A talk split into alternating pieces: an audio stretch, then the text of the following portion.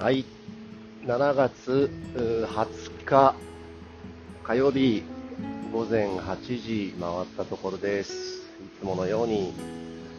自転車で大学へ向かっています。えー今日はですね、昨日ちょっとある、まあ、スポーツセンター長というう役職をやっているので、前期があ一通り終わったところで、ちょっと職員の方と面談をして、えー90分ほどワンオンワンでミーティングをして、いろんな振り返りをやったんですけれども、これが面白かったですね。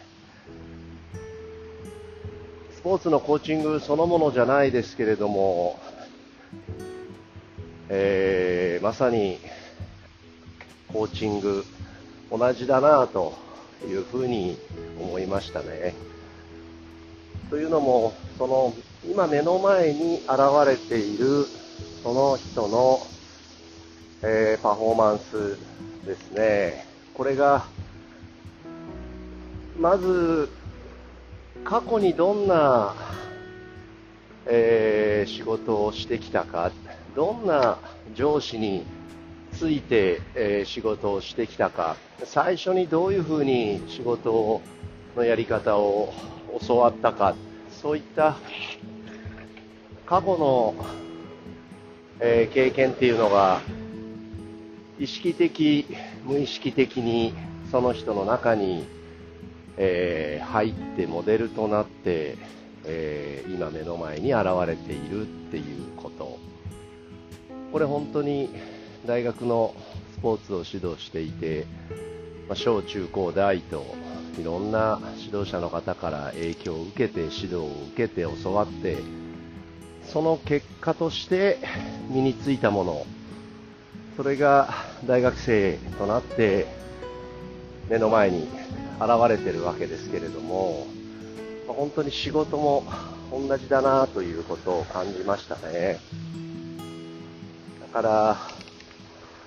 今目の前に現れているもの、それはその人にとっては、ある意味、モデルなわけで、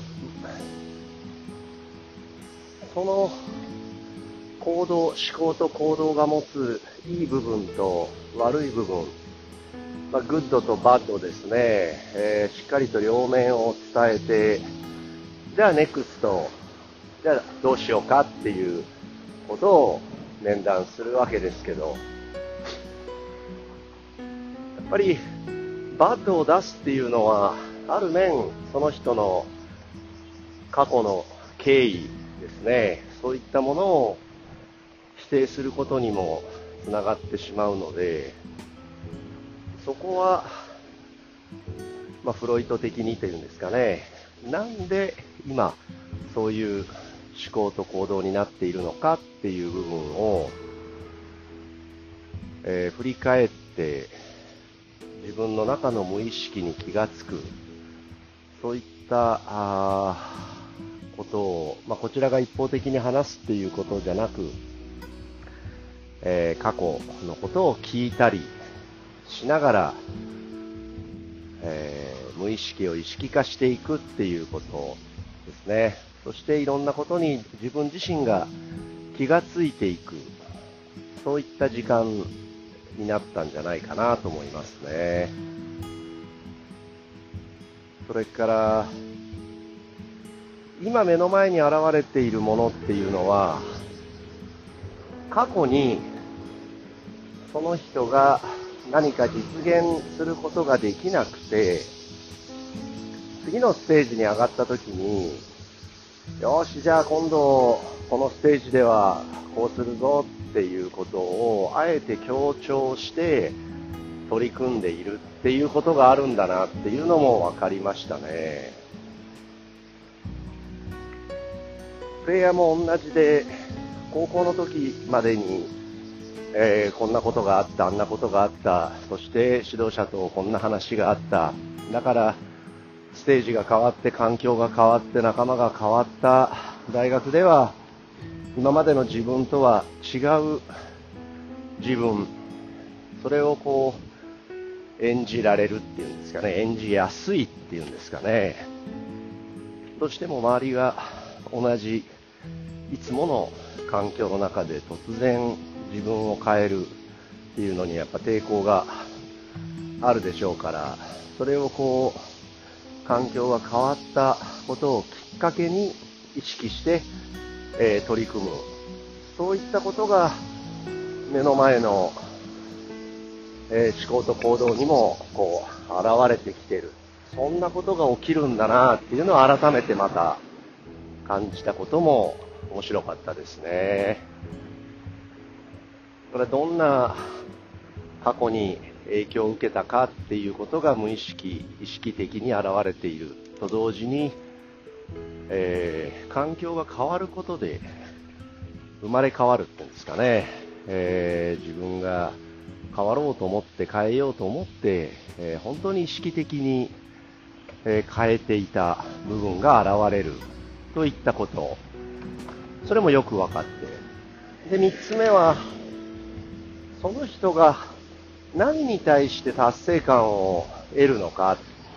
何にモチベーション、モチベートされて、えー、仕事をしていくのかっていう、その特性が思考と行動に現れてくるっていうことも改めてよく分かりましたね。組織としての全体の成果に達成感を持つ、モチベートされる人もいれば、自分が何を達成したかにモチベートされる人もいるしそういった自分が何に突き動かされているかっていうことが自分の思考と行動に大きく影響しているんだっていうことを、えー、しっかりと理解をする。でもそれは自分の内側から生まれてくる欲求なのでいいとか悪いとかではなくてただ知るっていうんですかね、自分を。そういうことの大切さ。これスポーツもやっぱり同じで、まあ、バスケットボールという集団の種目、競技をコーチングしてますので、自分の成果を求めるタイプのプレイヤーもいれば、チーム全体の成果を求めるタイプのプレイヤーもいますし、それぞれ一長一短があって、どちらがいいとか悪いとかいうことがないのと同じように、ま、仕事においてもその人の、えー、モチベーションの生まれる源泉ですよね。元となるものを理解をしておく。本人も理解をしておくし、えー、管理者も理解をしておく。いい悪いではなくて知っておく。特性としてですね。そういうことの大切さも感じましたね。それから、自分の出す成果にどうしても興味関心がある人というのは、どうしても他者、自分ではない誰かが出す成果にもものすごく敏感で、よくテレビドラマの中で、えなんていうんですかね、営業成績を競い合う壁にノルマの棒グラフがあって、月に何台車売ったとか、あいつが10台売ったんだったら俺は12台売るぞ。そういったこう、競い合うっていう思考も、やっぱり自分の成果を求めれば求めるほど、その他者の成果が気になっていく。張り合っていく、競い合っていくっていう現象がより強く起こるんだなっていうのもよく分かって、それは決して悪いことではないけれども、やっぱり全体としての出すべき成果があるわけですから、その中で、えー、個人がそれぞれパフォーマンスを出していく。と同時に全体としての成果を最適化していく。その両方のマインド、思考を持って行動していかないと、え、うまくいかないという、そういった振り返りも面白かったですね。うん2000年にビジネスコーチングっていうのに出会って、そのスポーツコーチングの本と間違って、伊藤守さんっていう人の、えー、コーチングマネジメントっていう本を本屋で買ったのがきっかけでビジネスの方のコーチングに興味を持ち、えー、学び始めたのが2000年ですから、もう20年になるんですね。スポーツのコーチングも、その、そういったビジネスの領域で用いられるコーチングの要素、スキルを使っていくことがすごく大事だっていうことはよくわかり、えー、授業の中でも伝えるし、自分自身もそういったことを現場で、え試行錯誤しながらあ取り組んでいますが、本当にこう、まあ、管理職というか、えー、組織の長をやらなきゃいけない年齢になって、改めて、えー、そういったスポーツのコーチングの中に含まれる狭い意味でのコーチングですね。スポーツコーチングはあの教えるっていうティーチングとそれから引き出すというコーチングがあるわけですけれども、まあ、ビジネスのコーチングっていうのは